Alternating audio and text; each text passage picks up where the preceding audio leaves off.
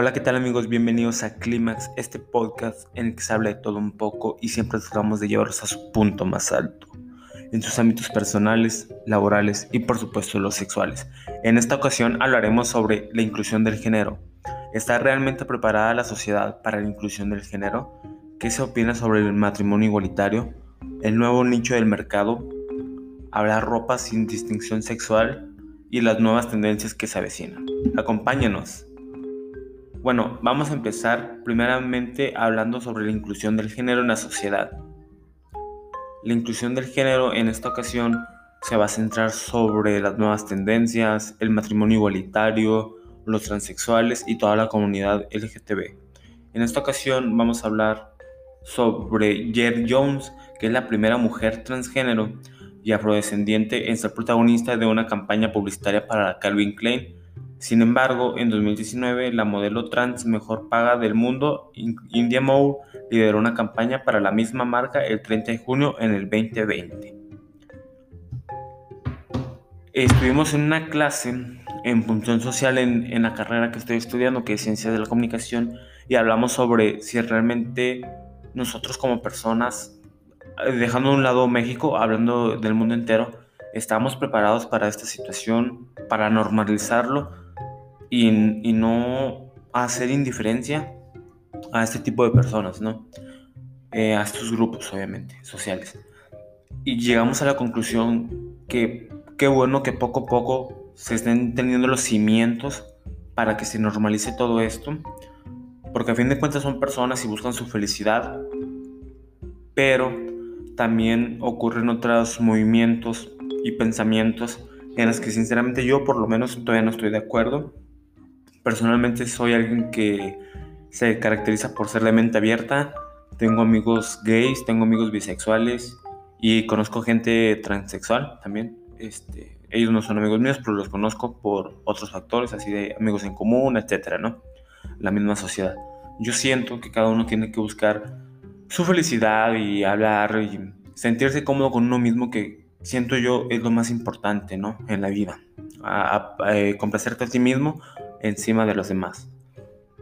Pero la sociedad en sectores eh, mayoritarios todavía hay gente muy machista. Hay mujeres también que en vez de apoyarse entre ellas, creo que se dan la espalda o no aceptan estas cosas, ¿no? Por su parte, las nuevas industrias o las grandes industrias como Calvin Klein, como Gucci, como Avon aquí en México, han tratado de, sacar estas campañas de inclusión, porque a fin de cuentas también esto es un negocio y es un nuevo nicho que se está abriendo en donde ya no hay distinción de género, donde podemos usar eh, la ropa, eh, maquillaje, eh, otros accesorios para hombres y para mujeres, ¿no? Entonces yo siento que es algo muy interesante que se vienen las nuevas tendencias en estos años, que hay que desarrollarlas y plantearlas bien y tener un buen marketing también para que funcione y para que llegue a más personas. Pero por su parte también está la contra de, de cómo lo va a tomar la sociedad, cómo hacer que funcione, cómo no recibir burlas sobre ello. En la clase mencionábamos de cómo normalizar que un niño, por ejemplo, tenga, no sé, seis años y tenga dos mamás o tenga dos papás. Obviamente él o ella va, a pensar que es algo normal, pero sus amigos, o sea, habrá gente o habrá niños ya grandes también que se quieran juntar con, con alguien que tenga dos mamás, con dos papás. Sinceramente yo creo que va a haber muchos prejuicios, desgraciadamente. Porque a lo mejor los niños, los niños son, son inocentes, son puros. El problema es uno cuando ya crece, cuando se va empapando de cómo es el mundo real, ¿no? Pero estoy casi seguro de que van a sufrir rechazo, van a sufrir bullying, van a estar confundidos. Eh, esas son las interrogantes que se manejan actualmente en la sociedad. Entonces, ¿cómo hacer que, que no ocurra esto? Primero que nada, pues como lo digo, los niños son puros. Yo creo que si ven a un niño con dos mamás o dos papás van a pensar que es algo normal o que no tiene nada de malo, que a fin de cuentas ellos solamente quieren divertirse con la persona que consideran su amiga o niño o niña, ¿no? Y es algo que hasta yo considero correcto. pero sin embargo, creo que los padres no van a dejar que sus niños convivan con otros niños que, tengan eh, padres del mismo sexo. Eso es muy, si la sociedad apenas va aceptando la moda o la tendencia, porque una tendencia y una cultura eh, de los tatuajes, siento que en pleno 2021 todavía estamos lejos de que ocurran grandes cambios. Pero estoy contento de que poco a poco ya vayan ocurriendo. Eh, siento que ya es el siglo XXI. Si estuviéramos en 1960, 70, quizás comparto la idea de que esté mal o que no sea lo correcto, obviamente, pero ya la sociedad va cambiando y hay que adaptarse a las nuevas tendencias, culturas y, y pues todo, ¿no? Otro ejemplo también que, que, observamos era de si el niño podría sufrir psicológicamente sobre eso. Siento que las escuelas o la educación de todos los países eh, tienen que tener un apartado para educar a los niños en la sexualidad y no se sientan confundidos y no se sientan avergonzados sobre sus padres y obviamente sepan la sexualidad, ¿no? O sea, cómo funciona su cuerpo, porque hay mucha ignorancia en ese tema, no solamente en México, yo diría que en todo el mundo, unos países ya van más desarrollados que otros y lo aceptan, lo cual considero muy importante para esta sociedad. Pero sí es un, tema de, de nunca acabar quizás. Y por ejemplo, estaba viendo un artículo en que Gucci eh, hizo un lanzamiento de faldas para hombres, en el que decía que la idea de las faldas y vestidos y maquillarse son exclusivos de las mujeres, es un estereotipo sobre el género que se han impuesto durante años. Históricamente los productos de belleza siempre se han dirigido a ellas, siendo las únicas protagonistas de las campañas de maquillaje. Sin embargo, poco a poco varias marcas han buscado acabar con ese pensamiento una de ellas, como anteriormente les dije, era Avon, que recientemente el gigante de los cosméticos utilizó a un hombre como modelo para la portada de su catálogo más reciente, que es Patrick Mua, quien es conocido por compartir tutoriales de maquillaje en su cuenta de Instagram y que colabora con la marca de colección de labiales de la línea de Marc. En una imagen promocional aparece con labial, sombras y delineado.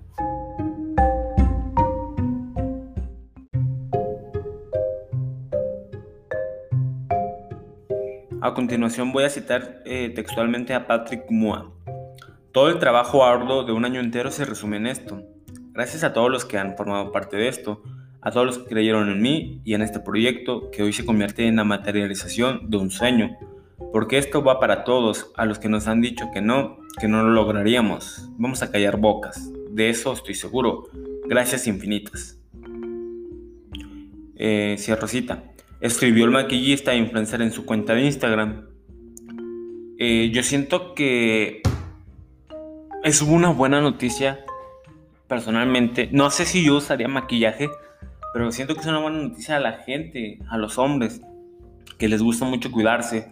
Yo creo que antes, anteriormente llamados metrosexuales, yo creo que ahora el cuidado del hombre es algo muy básico en el siglo XXI y cada, cada vez hay más artículos y más cosméticos para hombres, para el cuidado de la piel, en esta ocasión ya el maquillaje, para el cabello, para los pies, masajes, etc.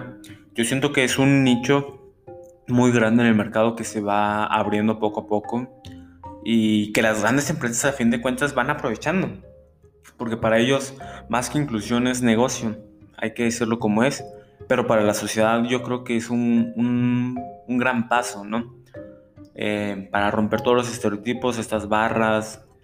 Eh, yo también, hay cosas que quizás yo no comparta, pero yo siento que uno, mientras sea feliz, eh, la ropa o lo que use es lo de menos. A la mujer se le tiene que respetar, use falda, minifalda, incluso, este, no sé, en ropa interior, ¿no? Igual el hombre, el hombre puede vestirse como quiera. Si él quiere usar falda, si se quiere poner cabello largo, implantar, no sé, pues está bien, mientras no te afecte, mientras no, no haga un mal uso o tacos o cosas así, tanto hombres como para mujeres, yo siento que está bien, porque a fin de cuentas uno viene aquí a este mundo a ser feliz o a tratar de ser feliz. Bastantes prejuicios ya tenemos en la sociedad como para seguir aumentando, ¿no? Eh, siento que es un tema muy interesante esto de la inclusión aún con todas las nuevas tendencias que, que van cambiando. Yo le pronostico que en un lapso de entre 5 y 10 años, espero también por los amigos y la comunidad que hay, eh, que ya esté normalizado todo, que sepan aprovechar las herramientas. O sea, yo siento que es muy interesante también el, el uso del maquillaje, ¿no? Porque sinceramente a una mujer le ayuda mucho. Y, y estoy un poco con curiosidad de, saber cómo es el maquillaje de hombre o, o qué tonos van a hacer que resalten la cara del hombre, las sombras, el maquillaje, eh, lo de las pestañas, no sé, o sea, sí, sí, tengo una expectativa de qué tanto va a cambiar, pero conservar su masculinidad. Obviamente me imagino que también habrá un apartado para los hombres que homosexuales que quieran verse como mujer quizás, ¿no? O, mantener un poquito su, su composición eh, corporal en ese aspecto, pero verse en, eh, atractivas, ¿no? Suena raro, pero pues, ellos a fin de cuentas así se ven.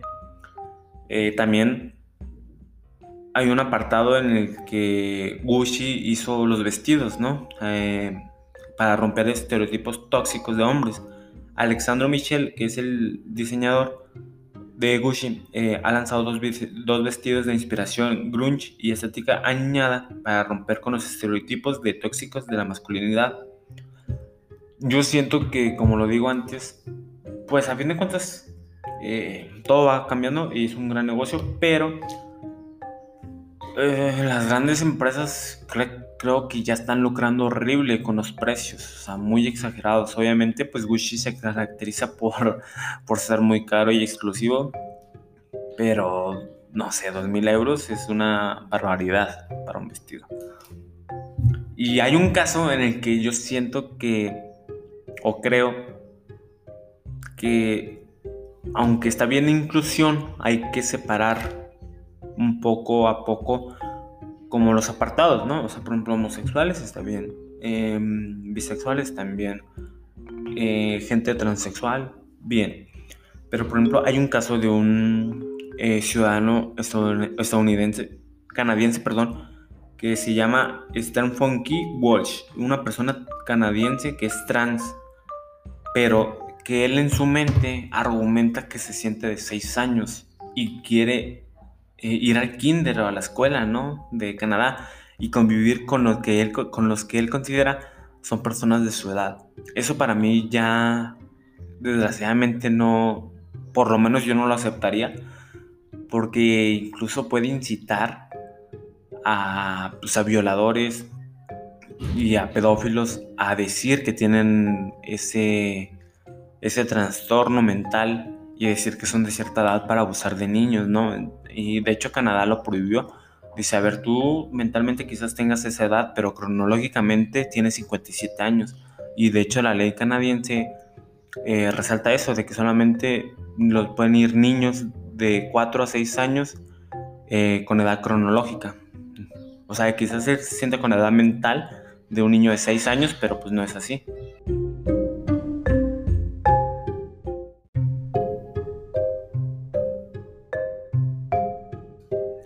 Son esos casos, yo creo, en que tiene que haber excepciones para ese tipo de personas, ¿no? Yo siento que eso ya es más un poco enfermizo, a fin de cuentas es un trastorno y necesitan apoyo quizás psicológico, terapias o pues sí, yo siento que tienen que ir a un, un manicomio o cosas así.